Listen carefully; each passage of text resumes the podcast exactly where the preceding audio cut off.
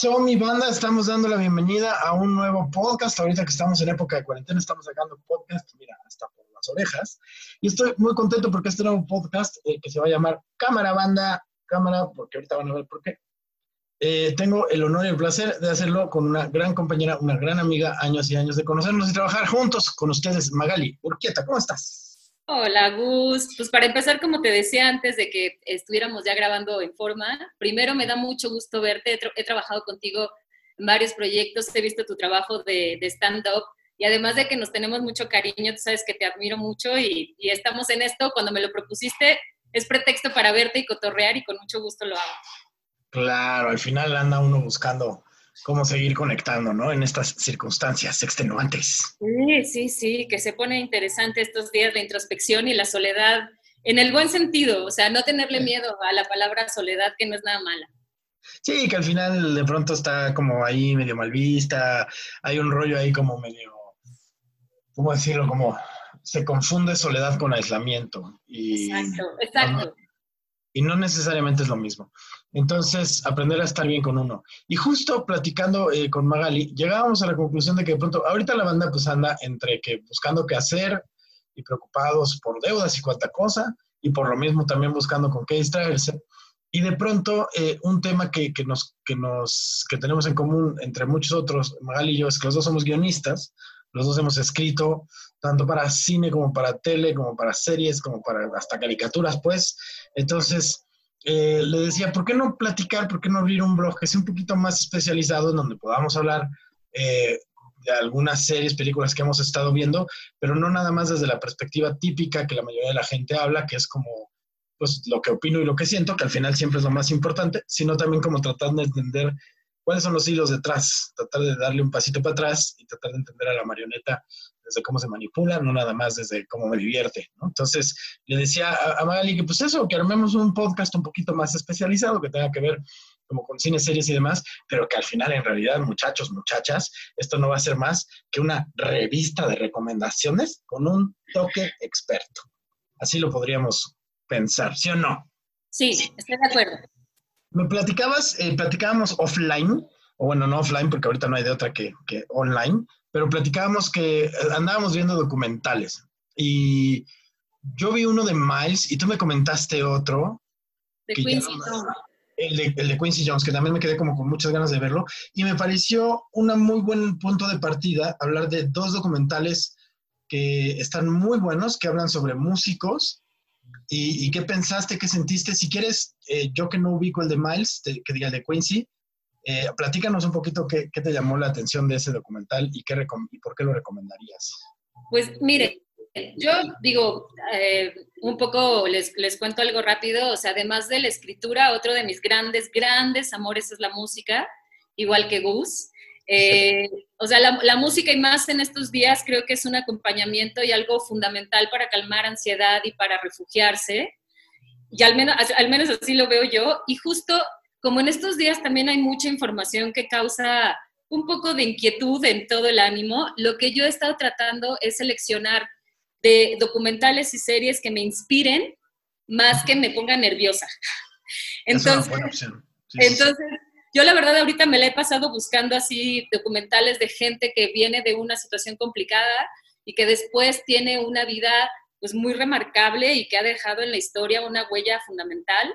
Quincy sigue vivo además, Quincy tendrá ahorita 83 años. Y lo que me llamó la atención de este documental es que eh, es un personaje que nació, entre comillas, con todas las de perder. Nació en 1933, ¿no? entre la Primera y la Segunda Guerra Mundial de Estados Unidos. Es negro, en una época en donde los negros todavía eran mucho más eh, castigados que ahora. Y además, de niño, tuvo un problema muy fuerte porque su mamá era esquizofrénica. Entonces él se quedó solo con su hermano, muy chiquito, se quedó abandonado un poco en la calle, el papá medio los cuidaba, pero ahí cuando podía. Y entonces a los 10 años, Miles, digo, Quincy se mete a un bar y le prestan una trompeta. Y a los 10 años empieza a tener contacto con la música y cuando toca la trompeta dice, aquí es, encontré lo que me motiva, encontré el rumbo que le da sentido a mi vida con una, te digo, una vida personal muy caótica y muy sufrida Y entonces no solo eso, es un tipo brillante que dice, sí quiero aprender trompeta, pero también quiero aprender teoría. Y en, ese, y en esa época a los negros no se les permitía tanto ir a escuelas de música porque pues eran para blancos, ¿no? Era un privilegio. Pero él era tan brillante que lo dejan entrar a una escuela de música y para no hacerles el cuento largo, a los 15 años ya tenía un bagaje tanto teórico como práctico, ya tocaba en bares en Estados Unidos y después de eso quiere seguir estudiando y se va a estudiar a París con la maestra de Stravinsky. Entonces, sí, no, Quincy se mete a la música clásica, al blues, al jazz y empieza a descubrir que en París no solo se siente libre porque lo dejan hacer lo que él quiere, sino que no lo juzgan por el color de su piel. Claro. Entonces, regresa a Estados Unidos y empieza a tener como contacto con diferentes músicos poderosos de esa época y uno de ellos es Frank Sinatra. Entonces, Sinatra le habla por teléfono, Quincy tiene 28 años y Sinatra ya está en la cúspide de su carrera. Le dice, yo quiero que seas mi director de orquesta. Y hay algo muy bonito en el documental que Quincy, además de ser un tipazo a nivel técnico, es una persona increíble porque dice, yo siempre traigo un anillo en el dedo meñique que no me voy a quitar hasta que me muera porque se lo regaló Frank Sinatra. Cuando una vez en un bar le dicen a Sinatra que no puede tocar porque toda su banda es de negros. Y Sinatra, Sinatra en Las Vegas dice, ok, si no pueden entrar mis músicos, no hay concierto. Y es la primera vez que músicos negros pueden cenar en el mismo lugar que toda la gente invitada y no los mandan a la cocina. Entonces, a partir de esto, se hacen súper amigos y Frank Sinatra le regala una, su anillo que lo tenía desde niño, se lo regala en ofrenda de ser amigos y de nunca firmaron contratos mientras trabajaron juntos y siempre se estrechaban la mano, con eso firmaban sus contratos. Fue muy amigo de Ray Charles, de hecho, lo menciona como su hermano. Y después de eso, Quincy no se, o sea, se sigue actualizando y se mete a componer música para películas. Y aquí es cuando en El Mago de Oz conoce a Michael Jackson, a un Michael Jackson que era un puberto de 15, 16 años, y Michael le dice, estoy buscando un productor para un disco que quiero grabar. Entonces Quincy le dice, dame chance, déjame ver si eres disciplinado y si sí la armas, yo te ayudo. Y nada más y nada menos le produce el disco de Thriller, que es el disco más vendido hasta ahora, el disco más exitoso. Y Quincy, en todo el documental, que, de verdad lo pueden ver en Netflix, eh, te das cuenta que es un tipo que no solo creó una riqueza musical, también, también creó una riqueza personal, en el sentido de, conforme fue avanzando su edad, él de pronto se dio cuenta que en Nueva York había problemas con el hip hop, con bandas de hip hop que se mataban unos a otros. El rap y el hip hop se convirtió en algo que se tradujo en violencia y en muerte. Y Quincy armó todo un simposium en donde juntó a las bandas más pesadas de esa época para promover un tratado de paz y que la música fuera ese conducto de paz. Entonces, durante toda su historia, no solo ha hecho una cantidad increíble, o sea, en Twitter eh, ahorita les doy mi cuenta, pero en Twitter justo puse la cifra de cuántas composiciones tiene hasta la fecha, eh, cuántos discos producidos, a cuántos músicos ha padrinado. Es un número así exorbitante, pero el tipo es el más amable y el más sencillo. Se ha, ha estado a punto de morirse cuatro veces por coágulos en la cabeza y a sus 83 años sigue vivo y sigue produciendo. Qué cañón. Qué cañón, qué cañón. Pues es definitivamente una, historia que vale la pena contar y que, y ¿cómo ves el documental? ¿Está bien contado? ¿Está, bien armadito? La estructura es perfecta porque te va contando desde, es, lineal, te va contando desde sus inicios hasta los 83 años, ¿no? Pero en medio de toda su carrera profesional, también te va platicando su vida personal y cómo el hecho de tener una madre con esquizofrenia, pues a él lo marcó en su relación con las mujeres. Se, se ha casado siete veces y tiene, no sé, creo que ocho o nueve hijos. Este, o sea, es un, es un tipo que además te va contando la estructura, su vida personal con su vida profesional y al mismo tiempo sus reflexiones internas, ¿no? Él va diciendo, la tercera vez que estuve a punto de morirme, pues la verdad yo pensé, tengo lana, tengo fama, pero no es suficiente. Y es cuando se empieza a meter a financiar a nuevos músicos, se empieza a meter ya con causas para... Hay un museo en Estados Unidos que es el museo que le da como todo el peso a la historia de los negros, de la raza negra, combinada con música. Y él financió parte de ese museo. O sea, es un tipo que te digo, que tiene una aportación no solo musical, sino también personal. Y no hay un momento en el documental que te aburras o que te pierdas, o sea, porque es un tipo también encantador y sumamente inspirador. Claro.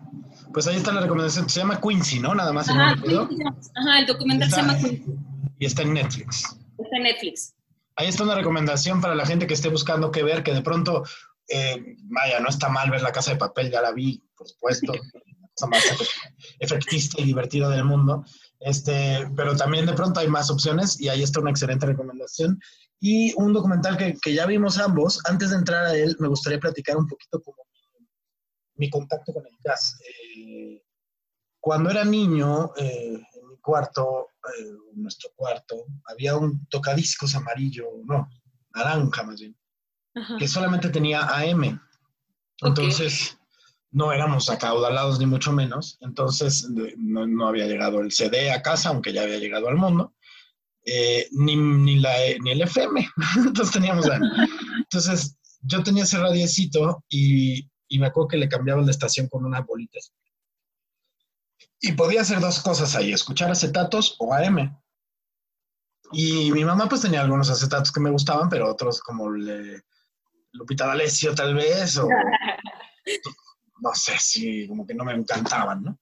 Eh, y había un programa de, jazz que pasaban en el que entonces era el XEQ, eh, que pasaban, no recuerdo bien los días, pero me acuerdo que era en la noche y que siempre lo pasaban a una hora en la que yo se suponía que ya debía estar dormido pero yo y las reglas nunca nos hemos llevado muy bien. Entonces, eh, me acuerdo que están, era un programa muy interesante porque te contaba la biografía de un jazzista mientras hacía el recorrido como de sus, de sus piezas, de sus canciones, de sus, de sus discos, de su historia musical.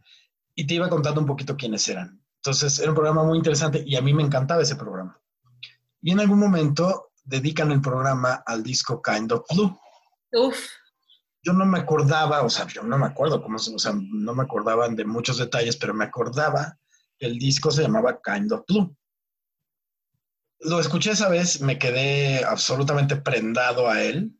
Eh, era un niño, pero sabía perfectamente que eso que, que acababa de escuchar era, era único pasaron los años y buscaba ese disco por todos lados y estaba descontinuado, o sea, no había Kind of en ningún lado, no, no era, estamos hablando de, de los principios de los noventas, en donde no había lo que hay ahora de la distribución tan fácil de país en país, no existía todo este, todo este tinglado que ustedes ubican, morros, que tienen la pinche vida fácil, que me ponen ahí en, Amazon, tráeme, armamento nuclear y ya.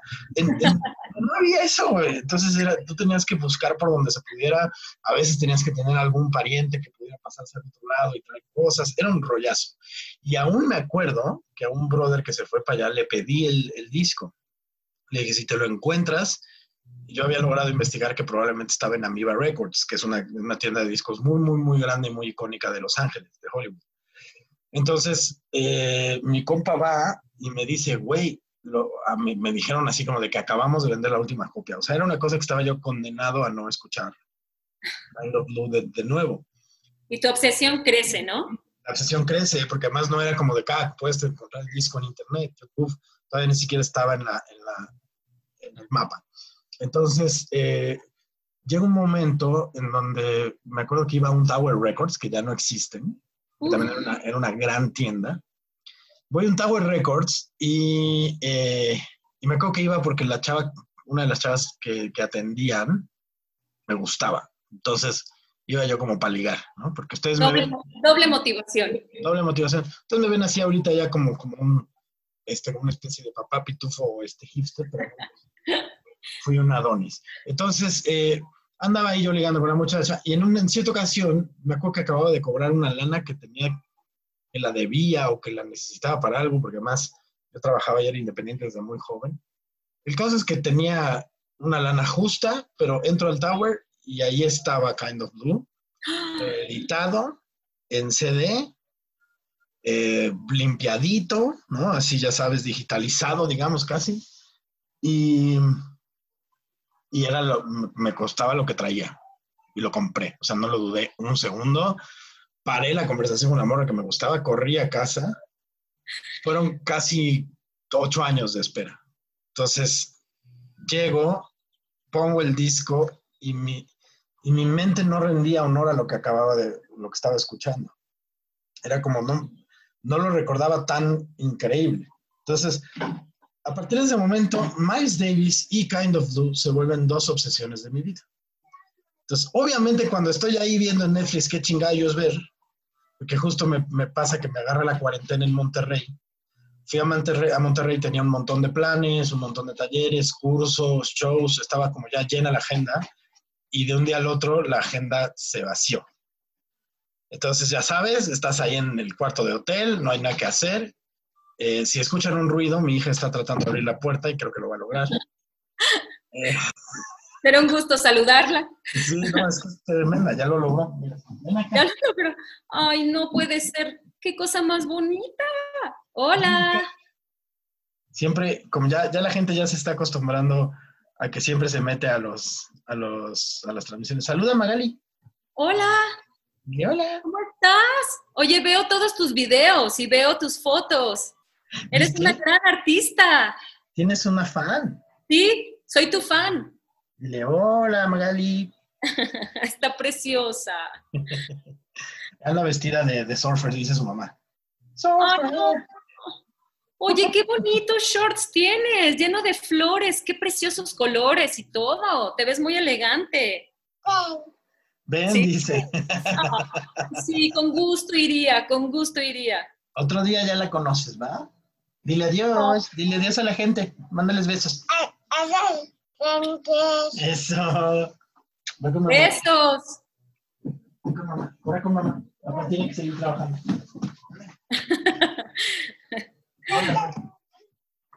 Mi amor. Papá. Ahí te la encargo porque ya abrió la puerta. Bueno, ahí estuvo el bello momento familiar. Esto es lo más bonito de estos días, que no, que, o sea, es la naturalidad, ¿sabes? No puedes fingir Sí. que de repente se cruza el gato, llegan los hijos, el vecino grita. Está bien, está Los bien. perros Volvamos, en la a- calle. volvamos a lo natural. Esto no es Sí, actuar, ¿no? Esto me gusta porque te, te quitas de producciones y cuanta cosa y está todo sencillito y hermoso. Pero bueno, les comentaba, eh, después de la bella visita de Laila, que ya también ya tiene, empieza a tener su club de fans, este, que nada, escucho el disco, me obsesiona, me obsesiona Miles Davis, por supuesto estoy encerrado ahí en Monterrey, no tengo nada que hacer, me encuentro el documental que además tiene un, un nombre maravilloso, The Invention of Cool, ¿no? O The Birth of Cool, ¿no? De verdad. The Birth of Cool. El nacimiento del cool. Que además es una excelente manera de describir a Miles Davis. Porque es el nacimiento del cool. Ese güey inventó el cool. ¿No? Esta, esta onda como super smooth, super no worries, ¿no? Y bueno, el, ya hablando específicamente del documental, resulta interesante algo que no mucha gente sabe de Miles. Que la verdad es que yo ya me sabía su vida por esto de que soy medio obsesivo pero el documental lo presenta muy bien. Me, llama, me gusta mucho cómo está. Además, el, el cuate que hace la voz de Miles, muy bien, muy bien. Yo no supe hasta los créditos que no era Miles Davis. O sea, de hecho yo pensaba, le hicieron una entrevista grabada, a lo mejor en esa época en la que estuvo en contacto con un reportero. O sea, ¿es esto real? Hasta que entendí que sí tenía que ver como con algunas transcripciones reales, pero la voz es un actor. Pero además está muy bien entonado porque digo, ya ahorita tú lo platicarás, pero la razón de por qué Miles tenía un registro rasposo y lastimado de la voz, ahorita tú lo explicarás. Eso todavía, o sea, si Miles era difícil de perderse entre la multitud, todavía le dieron un rasgo extra, o sea, si Sí. no lo veías, de todas maneras lo reconocías cuando escuchabas su voz. Sí, era una voz muy característica. Y, y bueno, ya en el documental te cuentan primero algo muy interesante que es, es bastante raro en términos históricos, que él era de dinero. Estamos hablando de una época en la que era poco común conocer eh, familias afroamericanas adineradas. Eran las menos. ¿no? Sí. Todavía siguen siendo. Sí. Entonces, pero en aquel entonces, bueno, imagínense que era uno entre miles. Entonces, en esto de que él viniera de, privilegio eh, es bastante peculiar, porque justo estamos acostumbrados a historias como la de Quincy, como la de Satchmo, que creció en el mundanal, ahí en una, o sea, Satchmo vivía en el, lodo. Satchmo, para los que no ubican, es Louis Armstrong, un extraordinario. Eh, otro, otro dios. Otro dios, otro dios de la trompeta. Y, y, qué curioso, ¿no? Que Satchmo también muere de forma muy, muy humilde. Él se muda a una casa en Queens con su esposa y, viven ahí como, no porque no tuvieran dinero, sino nomás porque quería irse al barrio donde había crecido la esposa. Entonces, bueno, regresando al asunto de Miles. Eh, Miles crece bien, estudia bien, tiene dinero. Obviamente no significa que no sea víctima del racismo, como bien mencionan en ese documental. No había, creo que no hay, eh, afroamericano que no sea víctima del racismo, eh, a mayor o menor grado, y aún así pues él empieza como a destacar, empieza a estudiar y, se, y se empieza a meter poco a poco en, primero la música culta, ¿no? Que es la que enseñan en las escuelas, pero obviamente está a la vuelta, ¿no? Él entra a Juilliard, ¿no? Si no me equivoco. sí, sí, sí. Una de las escuelas más prestigiosas del mundo las escuelas más, más del mundo. Pero ahí no estaba el, meollo del asunto. El meollo del asunto estaba en la calle 51, que es una de las calles más icónicas de la historia de Nueva York. Si es la 51, siempre me equivoco con ese número, pero creo que es Yo la verdad ese detalle no me acuerdo tanto, pero... Sí, según yo es como ese, ese es el número, pero no, es que ya siempre se me olvida si es la 17 o la 51. ahorita, ahorita me acuerdo. Eh, pero bueno, es calle 17, calle 51. Es una calle en donde está repleto de bares de jazz. Los mejores jazzistas que tú puedas conocer en esa época, los masters del bebop, es decir, Charlie Parker, Bird. Vean la película de Bird, aprovechando que estamos en las recomendaciones. Maravillosa, Clint Eastwood, maravilloso director. Todo lo que hace Clint Eastwood es maravilloso. Yo, yo lo admiro mucho. Menos la música, ¿eh? Cuando haces la música de sus propias películas, sí le digo así como de papito, dedícate a dirigir. Es que su, mete a sus hijos a Si te fijas, casi siempre son algunos de sus hijos componiendo la música. Entonces ahí hay un nepotismo medio complicado. Medio acá. Ah. como, tú no te hagas cargo de la música, hazte cargo de lo demás. Entonces, pero bueno, fuera de eso, Eastwood perfecto. Entonces está ahí Charlie Parker, que es además de los primeros que, cobijan a Miles Davis en esto de las improvisaciones. Está también ahí Dizzy Gillespie, que viene a convertirse en muchos sentidos el maestro de, Miles, que eso no aparece tan claro en el documental, pero es algo que, se sabe.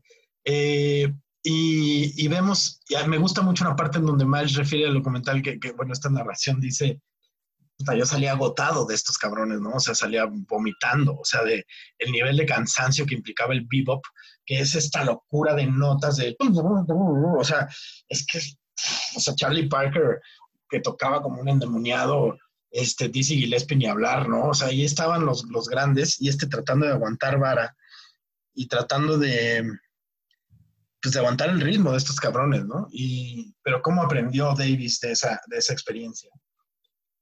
Y justo me acuerdo que, ¿tú te acuerdas con primero, ya con, con, con Columbia es que graba Kind of Blue, pero antes tenía un trato con otra disquera, que es con la que saca un montón de discos con, este, que son así como de un jazz mucho más rápido. Ya no me acuerdo cuál era la disquera, la primera disquera.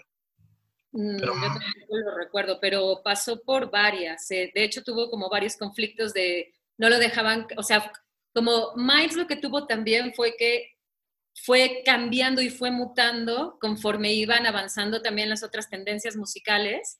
Eso es impresionante. Justo por eso también fue cambiando de disqueras, más otros problemas personales que ya ahorita tú también contarás.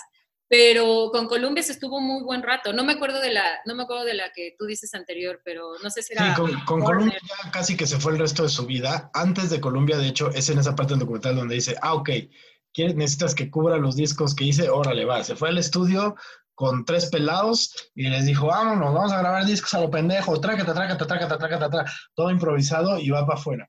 Pero lo que resulta interesante es que además de que esos discos son una, son una joya, Coltrane y, y Miles improvisando al máximo, con música muy, muy, muy interesante, creo que eso es lo que prepara el terreno para el fenómeno que va a suceder con Kind of la gente que no ubica Kind of Blue, que no ha escuchado Kind of Blue, que no ha amado Kind of Blue como lo amo yo, no saben de lo que se están perdiendo. Es un, es un disco icónico. De hecho, tiene como su parte dedicada en el documental. Hay, hay varios minutos dedicados a hablar del tema Kind of Blue, pues simple y sencillamente porque es probablemente uno de los, si no el mejor, uno de los mejores discos de jazz de la historia. ¿Y qué pasa con Kind of Blue? Que llega Miles Davis con unos bocetos al estudio, llega y dice, estos son mis bocetos, güeyes, vamos, ustedes confíen en, en su instinto, yo confío en que ustedes entienden la musicalidad de este asunto, comprenden los tonos, comprenden el tempo, vámonos. Y bueno, tenemos una colección de músicos que te cagas en ese disco. O sea,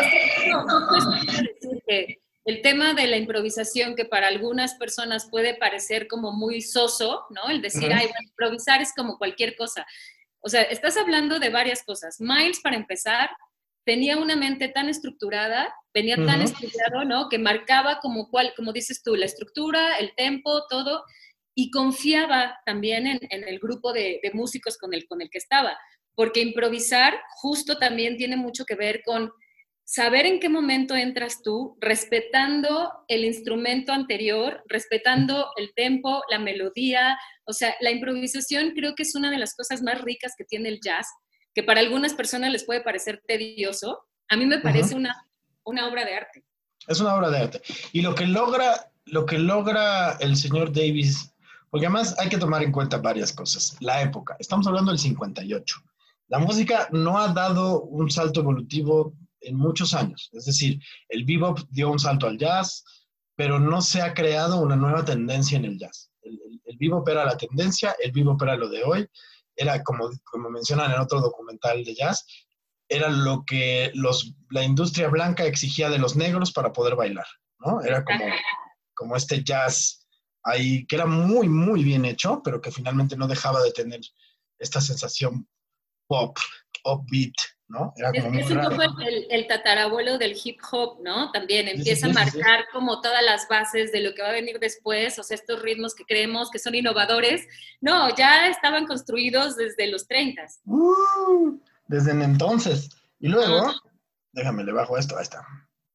Y luego, bueno, hay que tomar en cuenta quiénes estaban ahí. O sea, estaba Cannonball Adderley, que era un maestrazo, estaba John Coltrane este, en el saxofón tenor, por supuesto, Minton Kelly, Bill Evans en el piano, que ahí es un Bill Evans hiper morrito, pero es el nacimiento de Bill Evans, uno de los más grandes pianistas de jazz.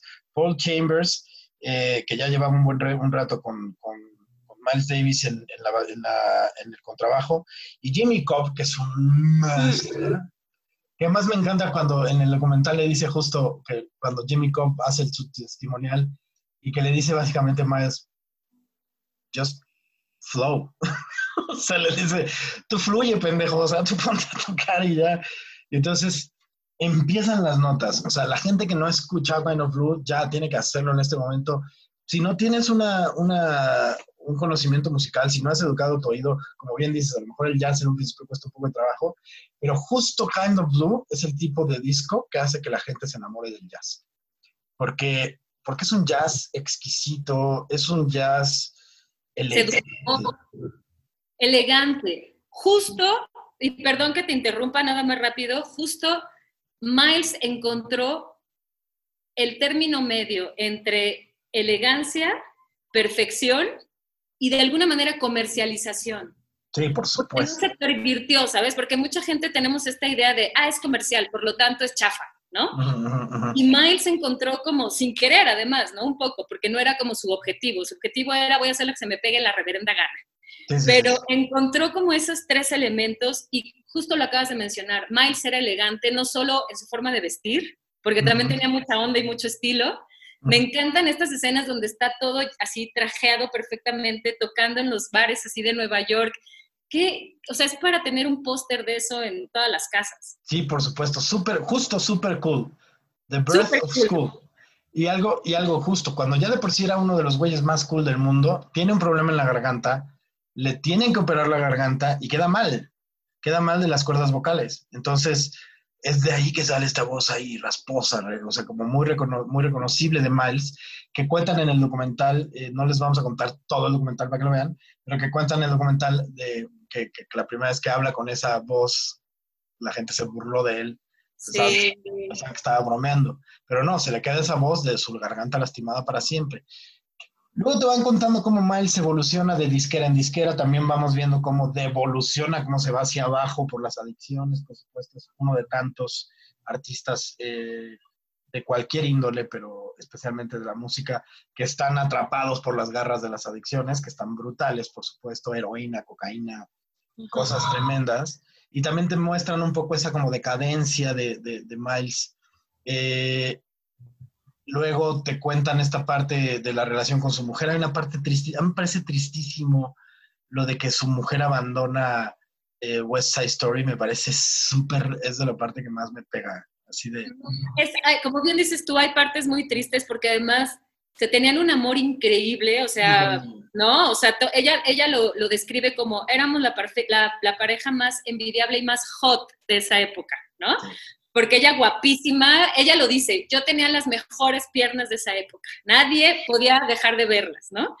Pero llega un momento en que también la locura de Miles empieza a afectar esta relación, porque era un tipo que, fíjate qué contradicción tan interesante, él creó el término cool, pero en su cabeza la cosa no estaba tan cool. Tenía una cantidad de demonios increíbles, tenía también muchos problemas con este asunto del racismo, de que no lo dejaban hacer lo que él quería, más sus adicciones y los dolores. sí, claro, tenía, tenía mil broncas. Y además, véanlo porque hay grandes momentos que te hacen reflexionar mucho, tanto sobre el rol de la mujer como sobre el asunto de los afroamericanos y el prejuicio, de una escena que se sigue repitiendo una y otra y otra y otra vez, que es cuando le pegan a Miles afuera de un bar, de, de un bar donde él es el headliner, donde es su concierto, un, policía racista blanco hijo de perra le pega eh, y no hay nada que pueda hacer. Y entonces es, entre muchas otras cosas que te enseña ese documental, además de la impresionante capacidad de recuperación de Miles, porque finalmente hay una parte muy brutal en la historia de Miles, en la vida de Miles, que él deja de tocar la trompeta a seis años. Una cosa, imagínense a alguien con el virtuosismo de Miles Davis, con el amor por la música, que llega a un punto tal de depresión, que suelta el instrumento durante años, una de las épocas más oscuras de Miles. Eh, brutal. Y nadie sospechó, nadie sospechaba que iba a regresar de ahí y regresa, y regresa con venganza a reinventar el jazz. Entonces, es un compa que siempre vivió como con esta filosofía de, ya lo hice, ya lo dominé, ya lo experimenté, voy a crear otra cosa. Pero que además tuvo la capacidad de adaptarse a los tiempos. Creo que hay muchísima gente que se queda en una época. Los jazzistas en general, todos tuvieron la capacidad de adaptarse a los tiempos. Tú piensas en una, Ella Fitzgerald, se cantó canciones de los Beatles, este, Nina Simone, se cantó covers este, de la época. Es decir, los, y todos, o la gran mayoría tienen algo en común, justo, que han tenido vidas muy difíciles y que su capacidad de resiliencia es brutal. Y es muy interesante esto que mencionas como de, me busco estos documentales que me inspiran y que también es como de, a ver, güey, yo de qué me quejo, ¿no? Es que, es que justo eso, ¿sabes? Cuando de pronto, a mí me, me parece muy, muy motivador ver eh, personas que realmente tienen, todos, todos tenemos problemas y todos tenemos demonios internos, pero algunos optamos por llorar, ¿no? Por las esquinas y decir, oh, qué triste es mi vida.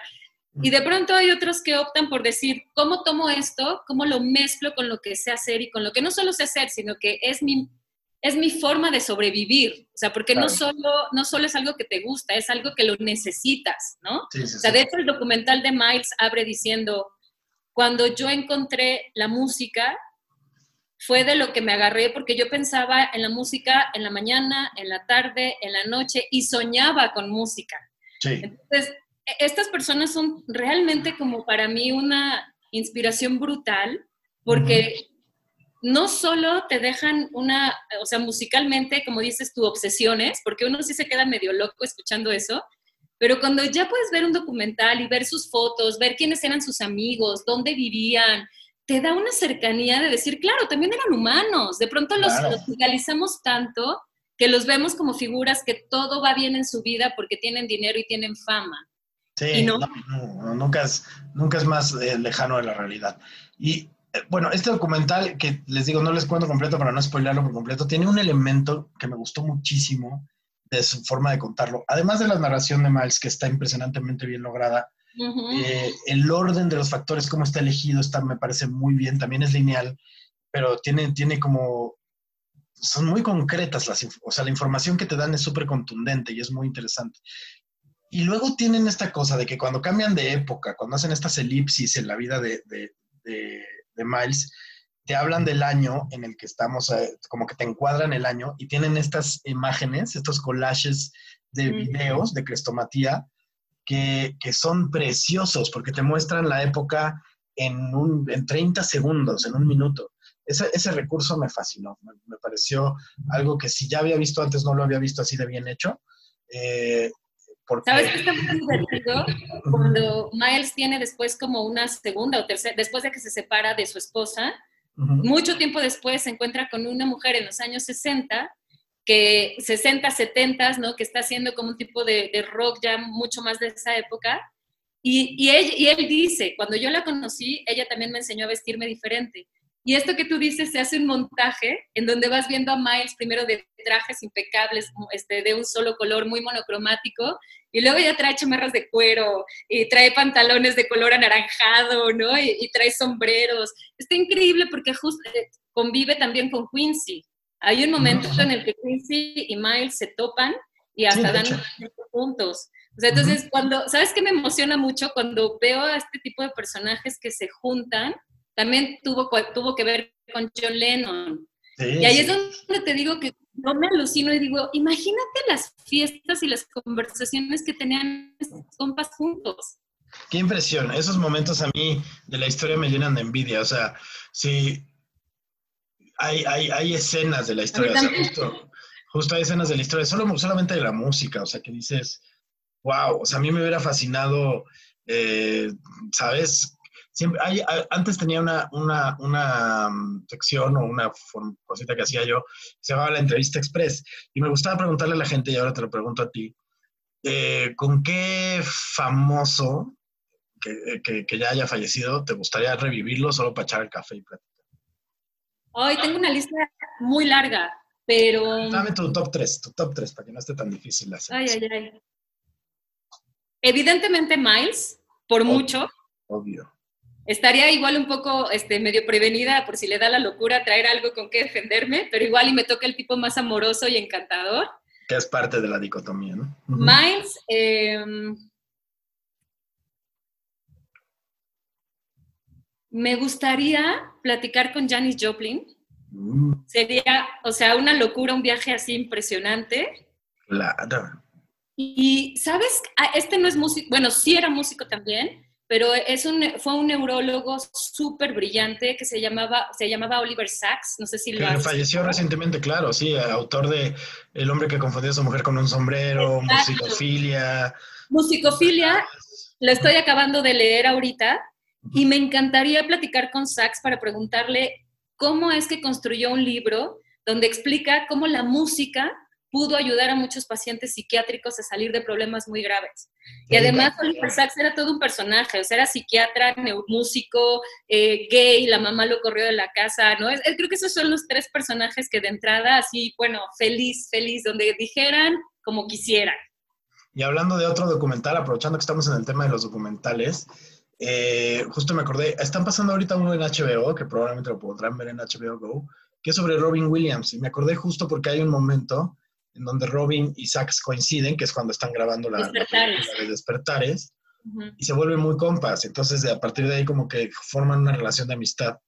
Eh, el documental de Robin Williams también lo recomiendo mucho, no he de entrar en él, pero también te cuenta de forma lineal quién era, quién era Robin desde la perspectiva de, de, él, porque él sí narra, y desde, y desde, mucha gente muy cercana a él, te cuenta cómo, cómo fue todo su proceso de, de primero nada más tuvo un personajito ahí en una serie muy famosa en los 70 pero de ese personaje surgió toda una serie que era eh, eh, Mandy y, Mork, y que lo, disparó a la fama, lo que hacía súper experimental, tipo stand-up en, este en, pues nada, en el círculo como de Hollywood, de stand-up comedy de la época, que en esa época coincide gente como David Letterman, como Jay Leno, como este Steve Martin, o sea, ¿no? Puro, pesado.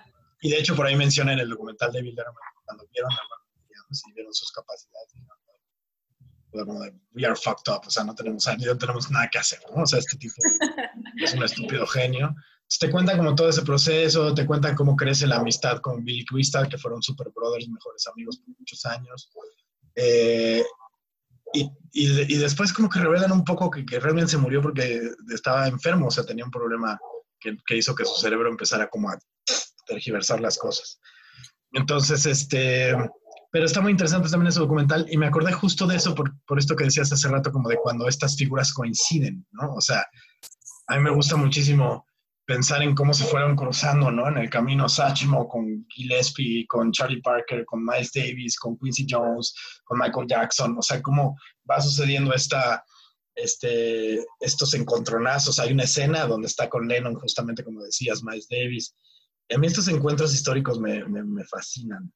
O sea, estas ideas así como de, ¿no? También hay una, hay una foto por ahí, si no me equivoco, en el de Miles Davis, donde está por ahí Bowie. Bowie. Ajá, fucking Bowie, ¿no? O sea, güeyes que han cambiado la escena musical, que la han revolucionado desde frentes muy diferentes. Entonces, ahí están las recomendaciones de documentales, mi gente. No todo es este maratón de narcos, también hay otras opciones. Y no estoy diciendo que esté mal maratón de narcos, hay, hay para todo en este mundo, pero sí creo que son dos documentales, estos dos de los que platicamos hoy, que están muy bien contados, que están muy bien hechecitos no he visto el de Quincy, lo quiero ver, pero sí, sí, sí puedo decirles de, mi parte que el de Miles también fluye mucho. Está muy, muy bien contado. Me encantan estos recursos de, de crestomatía de los videos. claro. No, y también sabes, sabes que es, que es fascinante cuando te empiezan a, los amigos a platicar de detalles que, que obviamente no los vas a ver en ningún libro como comercial, ¿no? Digamos, o sea, por ejemplo, hay, hay, una parte donde el que era su productor ya Miles estaba patinando y entonces dice que un día fue por él a su casa, Miles salió muy borracho y que le preguntó, te acostaste con mi asistente, ¿verdad? Y que el productor le dijo, no, güey, no. No, sí, te acostaste con mi asistente. Entonces dice, yo sabía que no nos íbamos a ir de ahí hasta que yo le dijera que sí, aunque fuera mentira. Y entonces le tuve que decir que sí para que se subiera al coche conmigo. Dice, y ese era Miles, esa era mi vida con Miles. Todo el tiempo estábamos discutiendo de cosas absurdas pero esa era mi vida con Miles. Sí, sí, sí, estos personajes que son, son, icónicos, son complicados, algunos son polémicos, otros no tanto. Eh, gente como Quincy que dices, bueno, ¿cómo te mantienes íntegro en esa industria, no? O sea, eso es algo que también te, levanta a ti muchísimas preguntas. Y, bueno, hay algo que yo te, tengo una curiosidad contigo. ¿Alguna vez te ha tocado hacer guion o trabajar o colaborar en documental específicamente? ¿Y sí. ¿Cómo, ¿Cómo ha sido la experiencia para ti de estando del otro lado? ¿Cómo, por ejemplo, la gente que no tiene la menor idea, cómo se crea un guion de documental? ¿Cómo sería el proceso? Pues mira, me tocó escribir un documental para National Geographic que era de la época, la década de los 90, lo que sucedió en Estados Unidos, Colombia, Argentina y México. Me acuerdo Entonces, de esos documentales, ajá, Escogieron un escritor por país. Entonces, te dan una línea primero, ¿no? Te dicen, mira, los temas que vamos a abarcar de los 90 son política, música, algún evento cultural que haya cambiado como el, rumbo de las cosas, deportes y ¿cuál era el último? Ahorita no me ahorita te lo, te lo, no lo tengo muy presente, pero te lo digo. Entonces te mandan una línea donde te dicen, por ejemplo, México. México hablamos sobre el ZLN, eh, Gloria Trevi y el fenómeno que fue todo este asunto de meterla a la cárcel y todas las chavitas que reclutó, ¿no? Eh, Café Tacuba como fenómeno musical. Este, y espérame, ¿qué otra cosa era? Ah, había una sección que hablaba de Salinas de Gortari, ¿no? Como un poco el, villano o no villano de México. Y el último, la verdad de Gortari, no, no me acuerdo, pero cada, para poder escribir documental, valga la redundancia de la palabra, tienes que investigar mucho. Entonces, te mandan mucha información y tú vas como sacando lo que te parece más relevante. Evidentemente, Nat Geo tiene una línea editorial que es, yo no me voy a meter en conflicto, yo solo voy a contar lo que se puede comprobar, ¿no? Claro. Este, no voy a tener ninguna apreciación personal de yo creo que, no. O sea, los hechos como fueron pasando en orden cronológico, es una de las razones por las que me, a mí personalmente me gusta mucho todo lo que hace Nat tanto en términos de, documentales eh, ahora visuales como en todo el proceso de la revista en casa hay muchas revistas Nat Geo y eso siempre me ha gustado, justo que no tienen, que su editorial, o sea, su, su, línea editorial es solamente hechos, eso está súper bien. Ajá, y entonces por cada tema nos daban tres minutos. Entonces, la verdad es que escribir documental también es, te, te educa mucho porque vas a contar solo lo importante y lo que fue trascendente. Entonces, de alguna manera, la misma estructura que usamos para ficción, que es eh, el antecedente, el conflicto y el desenlace, es la misma estructura que se utiliza para contar estos tres minutos, tanto de los STLN. Ah, ya me acordé, el último tema fue el asesinato de Colosio. Ok, ok. Entonces, era... Muchísima información para tres minutos, muchísima yo me volvía loca, o sea, puede parecer una tontería, pero les te juro que me tardaba en organizar tres minutos, me tardaba una semana. Primero, seleccionando la información que era la adecuada, la que yo creía que era importante, ¿no? Luego les mandaba como una especie de, esqueleto a los de Nat Geo y les decía, mira, abrimos con esto, este es el conflicto y este es el desenlace. Ellos me regresaban notas y entonces ya me soltaba a escribir con este tono que te digo que es como imparcial, solo contando los hechos. Pero documental justo es muy interesante porque tienes que cuidar mucho más la estructura. Claro. Para que se entiendan todos los hechos y para que la gente se vaya con una idea muy concreta de un tema y que cada quien saque sus conclusiones. Claro. Está súper bueno, está súper bueno el proceso. Yo alguna vez estuve a punto de, esto, esto va a funcionar más como una eh, anécdota curiosa. No, ah, no, no, llegó a tanto. Pero solo voy a decir, sin entrar demasiado en detalles, Estuve a nada, a nada de aceptar un proyecto eh, en donde iba a ser un documental autopagado por, además, eh, sobre los tucanes de Tijuana. ¡Wow! ¡Qué joya, Gus! ¿Y qué pasó? No se concretó el proyecto al final, pero me hubiera encantado, me hubiera encantado, porque a mí todo lo que sea cultura popular me mama. Entonces, no es que estoy en las mañanas escuchando a, los tucanes de Tijuana. Ay, ¿y por qué no también? De pronto uno despierta con ganas de escuchar eso. Los tucanes no me gustan, fíjate. Hay muchos, o sea, me gusta mucho el grupo Combanchero. Soy súper fan de, la banda Limón. Me gusta mucho la Tracalosa. Este, hay, hay, mucha música popular que me gusta y que sí puedo llegar a escuchar con, con cierta frecuencia algunas de esas cosas, pero específicamente los tucanes no me gustan. Entonces, no me gusta cómo canta este brother, no me gusta el tipo de música que hacen, no me gusta. Pero no importaba, yo estaba como dispuesto a tratar de entender lo que había detrás, estaba muy emocionado. Oye, estaría increíble. Sí, me quedé con ganas. Y de ahí me vino la cosa de que quería huevo hacer un documental de lucha, porque tú ves que estuve yo muy metido en este asunto. Y, me lo debo. Algún día lo vamos a hacer, algún día lo vamos a hacer. Yo te ayudo, yo te ayudo. Sí, nos lo echamos, pues tenemos a los contactos, conocemos a la gente y, tenemos la experiencia, te lo puede decir mi nervio asiático, de lo que es estar en un ring. Entonces... el mío también, el mío, el, tu nervio asiático y el mío pueden platicar perfectamente. Uy, pueden estar horas, horas hablando de lesiones. Ahorita, que decías esto de la cultura eh, así como más folclórica, justo ayer, que no sé si se toma como documental o como, o como semi-documental, no sé si alguna vez viste una pieza que se llama Hecho en México. Apenas lo estaban pasando en Golden y, ya he visto pedacitos. te la recomiendo muchísimo. Justo la vi ayer. Yo ya la había visto una vez y la, volví a ver ayer. Es una obra de arte porque además no hay guion. Todo, todo se fue armando con una, la línea que lleva toda la narrativa es música. Entonces llamaron a diferentes músicos, eh, Lila Downs. y hasta slam poetry también, ¿no? Tienen algunos momentitos. Sí, sí, sí, sí, sí.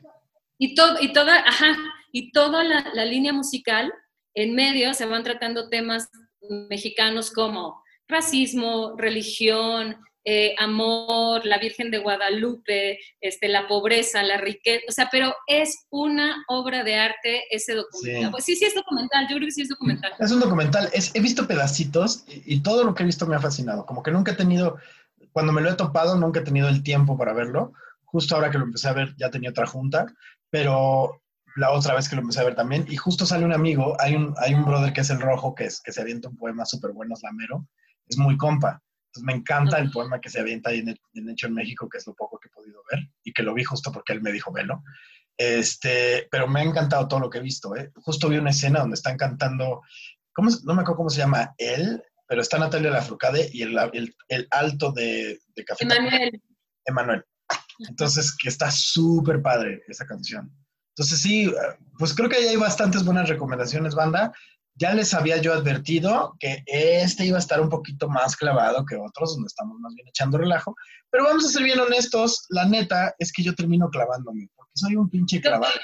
Yo también, pero, pero esto también puede ser divertido. O sea, la clavadez no tiene que ser nada.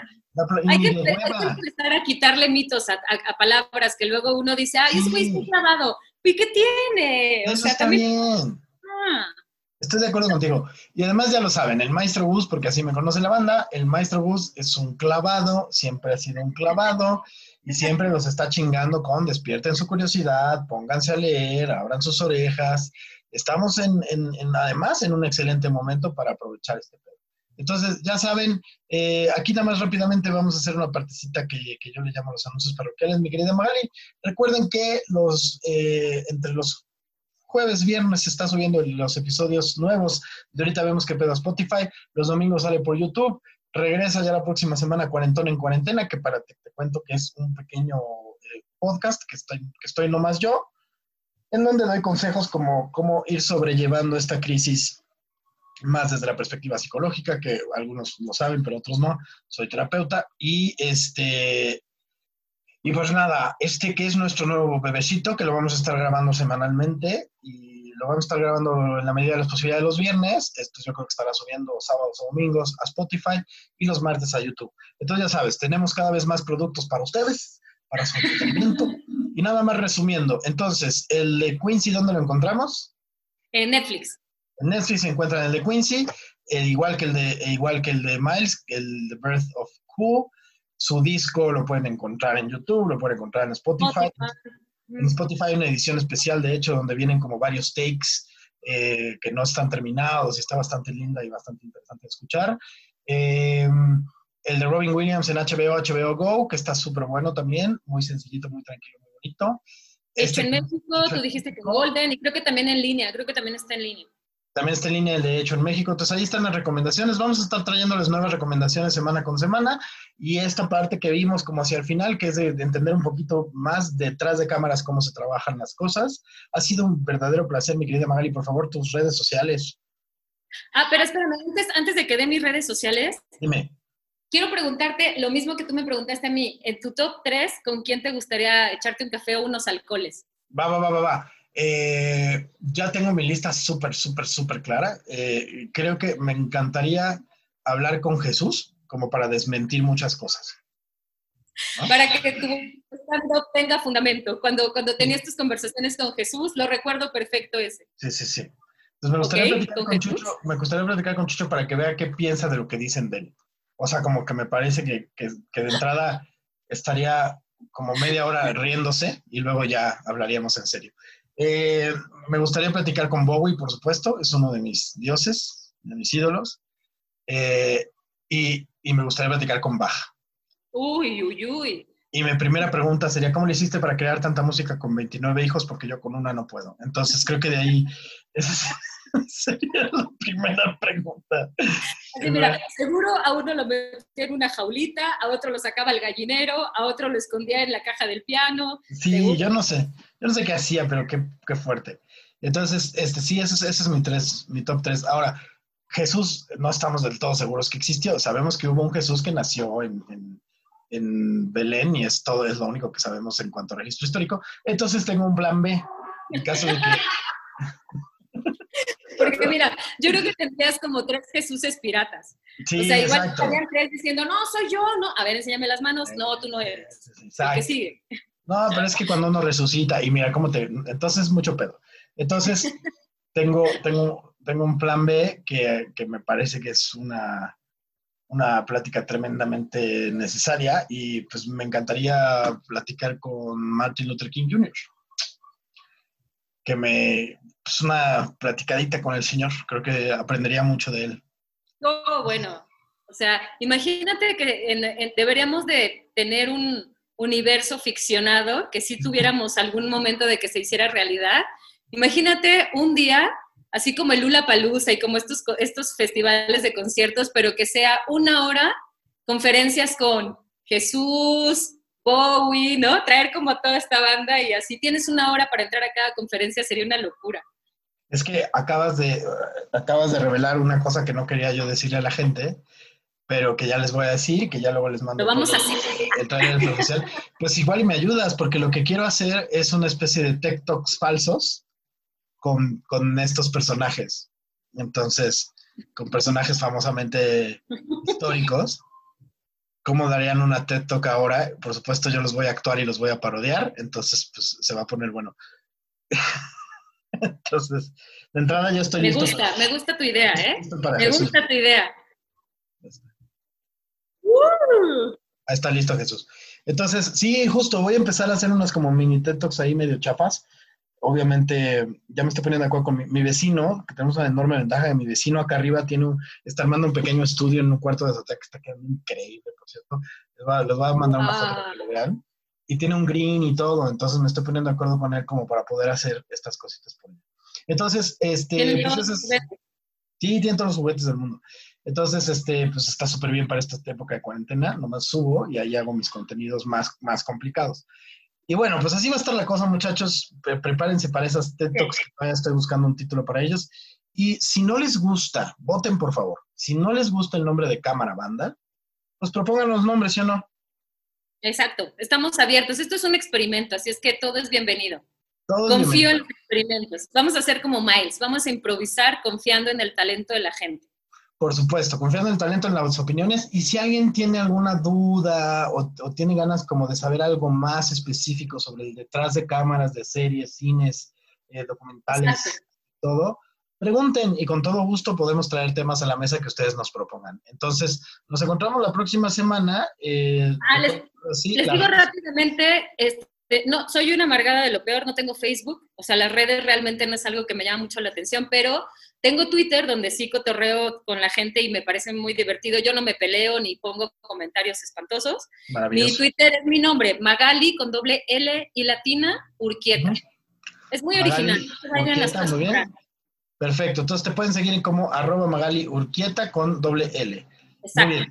Y a mí ya saben que me encuentran en todas las redes como arroba el maestro bus. Ahí estamos subiendo cada vez más contenidos. Ya hay arriba un sketch de Gusito en una nueva sección de Gusito que se llama Gusito en cuarentena, en donde veremos cómo Gusito está, que para los que no saben es un títere de mí mismo cuando era niño, eh, cómo Gusito está tratando de sobrevivir esta cuarentena. Esos y otros contenidos estamos haciendo para ustedes. Y el último y el más importante de los anuncios de esta semana, la próxima semana vamos a estrenar un nuevo formato que es shows vía Zoom Así que estén pendientes, vamos a hacer stand-up vía Zoom. ¿Es en serio? esto es en serio y se va a poner muy bueno. Y están en la cartelera Macario Brujo, El Señor, Aníbal el Muerto y Juan Pablo, Juan Pablo Valdés. Así que se va a poner muy sabroso, puro güey que han visto en Comedy Central, en estos shows en vivo a través de Zoom. Entonces, estén pendientes porque mañana sábado, eh, bueno, hoy sábado, no sé qué día estén escuchando esto, sale la información. Ahí estamos. Muchísimas gracias, Magali. Gracias a ti, Gus. Un gustazo verte y ver a tu, a, tu, niña y estar en esta conversación que estuvo a todo. Están escuchando de fondo los tamales calientitos, es para despedirnos. ¿Cómo no? para ir apetito. Pero, pero muchas gracias por el tiempo y por, por cotorrear en estos días que sana mucho el alma hacer esto. Sí, como yo, sí, como yo, eso que ni qué. Ahí están las recomendaciones. Gracias a ti, Magali, la pasé increíble. Siempre es un gustazo y pues estamos en contacto. Mi banda, nos estamos escuchando. Esto fue Cámara Banda y nos escuchamos la próxima semana. Adiós. Para la grabación.